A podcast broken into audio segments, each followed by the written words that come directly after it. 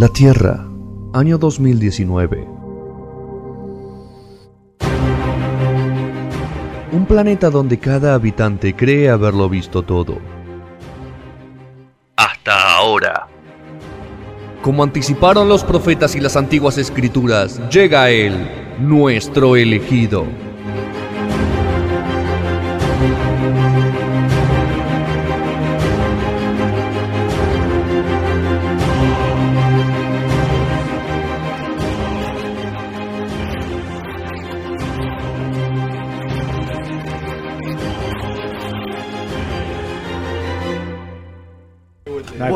Trajiste otro libro. Dejá de traer el libro. Porque no, no- La gente no lee, ¿no? La gente no lee. Doctor Sueño es el estreno de esta semana. Si Pero no saben ni hablar, brutos. brutos. Pero para hablar de Doctor Sueño hay que hacer un poco de historia. Ok. Hay que hacer mucha historia porque esta película está basada en este libro. Pero eh, lo que todos conocen, o lo mejor dicho, no sé si todos conocen, que Doctor Sueño en realidad es la secuela del otro libro, gran libro, famoso libro de Stephen King, que es El Resplandor, The Shining. Ah, ¿es un libro? Es un libro que a la vez es esa gran película de Stanley Kubrick, ¿no? Que tiene una particularidad. Y ese gran capítulo de Los Simpsons. también. Ese gran capítulo de Los Simpsons también. Sin, De los mejores de la Casa del Horror. Sin TV y sin cerveza, Homero pierde la cabeza. Precisamente eso. Bueno, es muy loco porque eh, tenemos la película que todo el mundo conoce de Stanley Kubrick, todos los consideran una obra maestra, lo cual es cierto, pero tiene, podríamos decir, una contra muy grande, que es el que el propio Stephen King la detesta. ¿Por qué? Porque prácticamente no respeta nada del libro. Por decir algo, si ustedes vieron la película, ¿de qué trata la No, eh, película? No lo vi, no lo vi, no lo vi. ¿No la viste? Bueno. Si no la viste después de 50 Después de años. rompa la 40 años. El Resplandor, bueno, cuando es la historia de una persona que está casi sin laburo y decide ir a cuidar un hotel con toda su familia, pero este hotel queda en el medio de la montaña y durante el invierno queda totalmente abnegado. Entonces vos tenés que vivir encerrado en el hotel y lo que sucede ahí es que no puedes salir porque la nieve no te permite, entonces tenés despensa, tenés todas las comodidades como para poder vivir adentro. ¿Qué pasa en ese transcurso, en estos meses? Eh, uno de los, el padre de la familia se vuelve loco e intenta matar a toda su familia, así como un, un resumen. Eh, para el que vio la película y para el que leyó el libro, sabe que esto es así.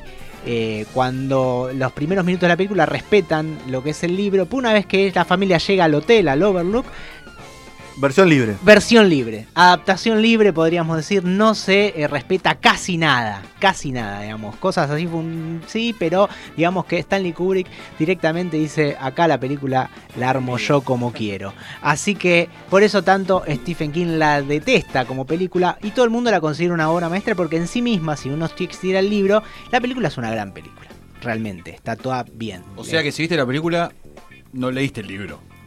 Bueno, sí, pero no, no te vas a quedar con cosas del libro. O sea, es como que a todo el mundo le queda la película y el libro la cosa pasa por otro lado, podríamos Bien. decir. Eh, o sea, no, no hay una... A los que a- amamos a Stephen King o, y, y- y somos muy críticos a sus adaptaciones, esta quizás es la que peor adaptada está. A pesar de que la película es, ya como decimos, una obra maestra. Es Lo que hace buena. Kubrick con la cámara es increíble, la simetría, Lo que pasa las actuaciones, todo está excelente. Está la, la cuestión de que el chabón, o sea, no, no sé bien qué pasó en ese momento, pero ¿qué dijo Kubrick? Dijo que él le pintó hacer una. O sea, no dijo. No Pasa tiene por qué seguir a rajatabla lo No, que es no, el obvio libro, que no. De hecho, cuando un autor cede los derechos, Está está basado en el jugado. está libro. basado en el libro, Claro. no es que es el libro. Está basado en el libro. A partir de esa leyenda en el contrato, se puede hacer lo que quiera. La verdad que sí, uno como fan de Stephen King o Stephen King mismo como puede criticarlo, pero la verdad que la película es una de las películas más recordadas. Lo habías dicho con It, Claro. que había pasado algo así. Y bueno, pasa, pasa todo el tiempo. Pasa que este es un caso muy notorio. Tal es así que en el año 98, Stephen King, enojado, seguía enojado con todo este tema del resplandor. Además, yo creo que lo que más le enoja es que porque es la película más conocida sobre él y la que menos se parece a su obra. Entonces, eso te debe dar un poco bronca. Escribe una miniserie de tres capítulos donde el guion lo hace directamente él y cumple a rajatabla el guion, o mejor dicho, en la historia del libro. La que la había escrito, ¿no? Claro, entonces le- le- hasta está filmada en el mismo hotel donde él se, se, se basó y se inspiró para eh, escribir el libro. Entonces es como que él se Revancha. redime, esto fue en el 98, la, la verdad que está excelente, a los que leyeron el libro y pueden ver, se consigue la, la miniserie, eh, la verdad que es, es literal. Tiene ¿Hecha hasta... por él? ¿Cómo? Sí, está eh, escrita por el guion, el, el teleplay es de él. Entonces es, es como muy bueno poder ver eso. Eh, vamos Pero no a. alcanzó eh, la fama de. Voy a tirar un detalle, voy a tirar un detalle de por qué sería. Hay una, una teoría de por qué Stanley Kubrick hace lo que se le canta con El Resplandor. A ver. Hay un una serie de documentales, en- Sí. son dos documentales que existen en YouTube, por ejemplo, que se llaman El Código Shining o El Código Resplandor, donde dicen que en realidad Kubrick lo que hace es, es utilizar esta película para confesar, de una manera, podríamos decir, eh, no de forma abierta, que él es el que filmó el alunizaje o la recreación del alunizaje del Apolo 11 en la Luna. Y por eso en la película hay un montón de serie de pistas que dan cuenta de ello. Y es cierto en algún punto que hay cosas que no tienen explicación en la adaptación de Kubrick y que de casualidad están hechas las a propósito. juntás La- Las juntás todas. Sobre todo hay una. Hay, un- hay dos hechos que son bastante fundamentales, que es el protagonista, el nene, Dani, tiene un pullover que dice Apolo 11 en un momento. Innecesario, pero está. Y otro no era es... una indirecta. No, claro, eso es una cosa bastante directa. Y la segunda, que para mí me parece bastante arbitrario, que es decir, ¿por qué Kubrick se interesaría en hacer eso? Es cambiarle el número a la habitación donde sucede todo en el libro. Que ahora no me recuerdo si era 137, no, no me acuerdo bien qué número era, pero Stanley Kubrick decide ponerle 234. ¿Por qué? ¿Por qué cambiarle un número? ¿Cuál era la de... Pero parece que 234, porque la Tierra, eh, la distancia entre la Tierra y la Luna son de 234 mil pi, pi, pi, kilómetros. Entonces dice, que era el Qué 23 del rebuscado, 4. qué rebuscado. Claro. no, no, 23 rebusca, de abril. a la vez rebuscado y a la vez no, porque es decir, ¿qué te hace no respetar un número de una puerta, un número de habitación? O sea, ¿qué te cambia? ¿Por qué? Se equivocaron. Y dijo, ya barrió toda la peli. Claro. el número, no pasa Entonces nada. dice que. Bueno, si uno ve este, estos docu series documentales que están en el. eh, que se pueden ver en YouTube, que se llama The, The Shine- The Code Shining o algo así.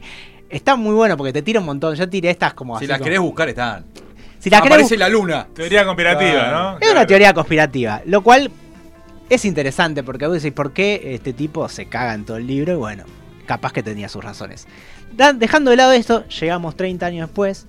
En el año 2013 se escribe la continuación del Resplandor, que es Doctor Sueño, que nos relata más o menos unos 20 años después lo que sucede con Danny, con el chico que sobrevive, eh, el, el niño que sobrevive a toda la masacre, podríamos decir, que sucedió en el Overlook. Eh, y bueno, obviamente como ahora Stephen King le fue muy bien, llegó el momento de hacer la película. La película se estrena hoy. ¿Y qué sucede? Están, yo creo que ahí la, la gente, los productores están en el dilema de decir, bueno, ¿qué hacemos? ¿Una película basada 100% en el libro o hacemos la secuela de la otra película, de la de Stanley Kubrick? O sea, vos tenés dos maneras de vender esta película, que es, es la película del nuevo libro y además tenés el plus de decir, es la secuela de la película de Kubrick. ¿Qué decidieron hacer los productores? ¿Y qué decidieron hacer también su director, Mike Flanagan, que ya tiene experiencia en mucha haciendo cosas de Stephen King? Eh, por ejemplo, eh, hizo para Netflix el juego de Gerald, eh, que es una muy buena película también basada en su libro y podríamos decir que es una literalidad también. Y también es el que hizo la mansión Hill House, la maldición de Hill House, o sea, un tipo que está muy adecuado al terror. Dijo, vamos a tratar de conformar a todos. Entonces, hay- hacen una película que dura más o menos dos horas y media, donde podríamos decir que las dos primeras horas, excepto ciertas libertades, viste, con tema del reparto, viste, que un actor no se parece a uno, por ejemplo, la protagonista es afroamericana cuando en realidad no lo es, pero bueno, cosas que van pasando. Bueno, El resto es una, claro, es una literalidad hasta las dos horas. Cuando termina, a la media hora, faltando media hora, la película podríamos decir que se convierte en una secuela de la película de Stanley Kubrick. O sea, como diciendo, hey, vamos a conformar a todos. Básicamente por do- un hecho fundamental, que es que en el libro, en el, en el resplandor, el Overlook, el, el- el hotel donde sucede todo, queda destruido. Y la escena final de Doctor Sueño es en los restos del Overlook. O sea, en Ah, un lugar de, jodiendo. de tierra arrayada, pero no importa. Spoiler. Entonces, ¿qué sucede en esta película? En vez de pasar en tierra arrasada, pasa en el hotel, que está abandonado, pero exi- existe todavía. Entonces ahí es donde se convierte la película en una secuela directa de la obra de Kubrick Estaría también. bueno ver el Todo. resplandor como antes de ir a ver esto. Sí, se puede ver tranquilamente. digamos. De hecho, hay unas escenas Y- que son el libro, un ¿no? homenaje directo Claro. a la película, porque obviamente retoma planos, la retoma hace, escenas. no sé, 15 años. Claro, retoma eso. Está, o sea, entonces creo que lo que hace Flanagan está buenísimo porque deja conforme a todos. O sea, te cuento la- el libro tal cual como es simple, y adapto lo que, lo, lo que, lo que necesitaba Stanley Kubrick para que esto sea realmente una secuela de aquella película. Entonces me parece que el resultado está buenísimo. A mí la película me gustó mucho.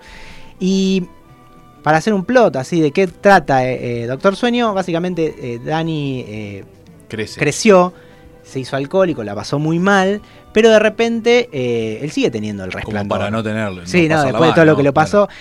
Pero encuentran una, una especie de secta que se llama el nudo verdadero, que ¿qué hace? Em, rastrea a chicos que tienen el resplandor, o sea, que tienen este poder, de alguna forma los, los encuentran, los asesinan y se alimentan de su poder cuando lo mueren. Claro. Es básicamente eso. Tipo Kung Lao. Una cosa que así. le chupa el Exacto. poder. Eso mismo. es- exactamente. Tipo de Space Jam. Sí. Algo así. Bien, así bien. que bueno, básicamente eso, de eso se trata la película. Entonces él va a tratar de, al enterarse, como él es un usuario del resplandor, es un Claro. tipo, va a tratar de salvar a una chica, a una joven que se llama Abra, de que le suceda eso y tratar de destruir a esta, a esta secta que es una especie de vampiros de, de gente de que tiene poderes, ¿no? Porque se les chupa el poder, eh, que viven hace miles de años. eh, y bueno, vamos a tratar de, de que no existan más, básicamente. Déjame tener resplandor tranquilo, no me claro, jodas. onda, ¿por qué? ¿Por qué eso esto es así? Claro, bueno, o sea que basta. digamos que eh, difiere bastante lo que es el argumento de una y otra. Simplemente los personajes, eh, podríamos decir, continúan, sobre todo Dani, que te cuenta qué sucedió con Dani, y eh, digamos que se abre otra clase de película. No es la típica secuela donde volvemos al hotel y vuelve a pasar lo mismo, ¿viste? No, no, esto es otra Hill cosa. House. Claro, acá no se, o sea, se vuelve al hotel, pero por una cuestión eh, eh, no precisamente que tenga que ver con la historia en sí misma de, de lo, del quid de la cuestión de esta película, sino por una cuestión de escenarios. Claro. Pero no porque sea necesario para que, eh, por el desarrollo en sí mismo, la, la excusa de la, pre- de la secuela no es el hotel, es otra cosa. Así que, nada, si pueden ver... Hoy se estrena. Hoy se estrena, está con Ivan McGregor, el director es Mike Flanagan, que es el director de- y creador de La Maldición de Hill House, eh, y que dirigió también el juego de Gerald. Tiene gran experiencia también en películas de terror. Eh, lo ideal, así, si te gusta Stephen King, yo, ¿qué les propongo? Es lean El Resplandor, lean Doctor Sueño, Y la ves, pas- la ves el año que viene, boludo. Vean, bueno, no, no, Ya son no, libros no, largos, no, viejo. no, obvio, no me refiero a que si que quieren hacer la historia, ver esta historia de forma completa, habría que leer los dos libros, habría que ver la película de Kubrick, después La Mucha miniserie. tarea. la eh. miniserie Mucha tarea. y después ver esto. Y después ver la película nueva de Ivan McGregor. Eh, la verdad que está muy buena, es una película larga, pero creo que se toma su tiempo para eh, desarrollar un libro que si bien no es tan largo, o sea, estamos hablando, bueno, son 600 páginas, no, es tampoco, tampoco es chiquito, eh, pero se toma su tiempo para que se desarrolle con naturalidad y no de forma así forzada ni rápido todo lo que, todos los hechos que acontecen en él. Así que me parece que está muy bueno, creo que la van a disfrutar los dos, los que les gusta el, el libro y los que les gustó la película de Kubrick. Así que creo que es un acierto y me parece que lo de Flanagan y la productora es una un- una cosa, una mixtura que les hace bien a todos, les hace bien a todos. Es menos larga que mm, Walking Dead. Eso te lo vamos a Seguramente, hacer- bueno, seguramente. Muy bien. Bueno, vamos a cerrar esta, este bloque con Sudan Archives Confessions. Es una banda de una violinista yankee. Muy buena, Gastón. Vos que te gusta la música así paya. Bien. Eh, vamos a escuchar eso. Y a Sergio no se lo recomiendo porque no le gusta. Y ya venimos con el señor Pérsico Prey.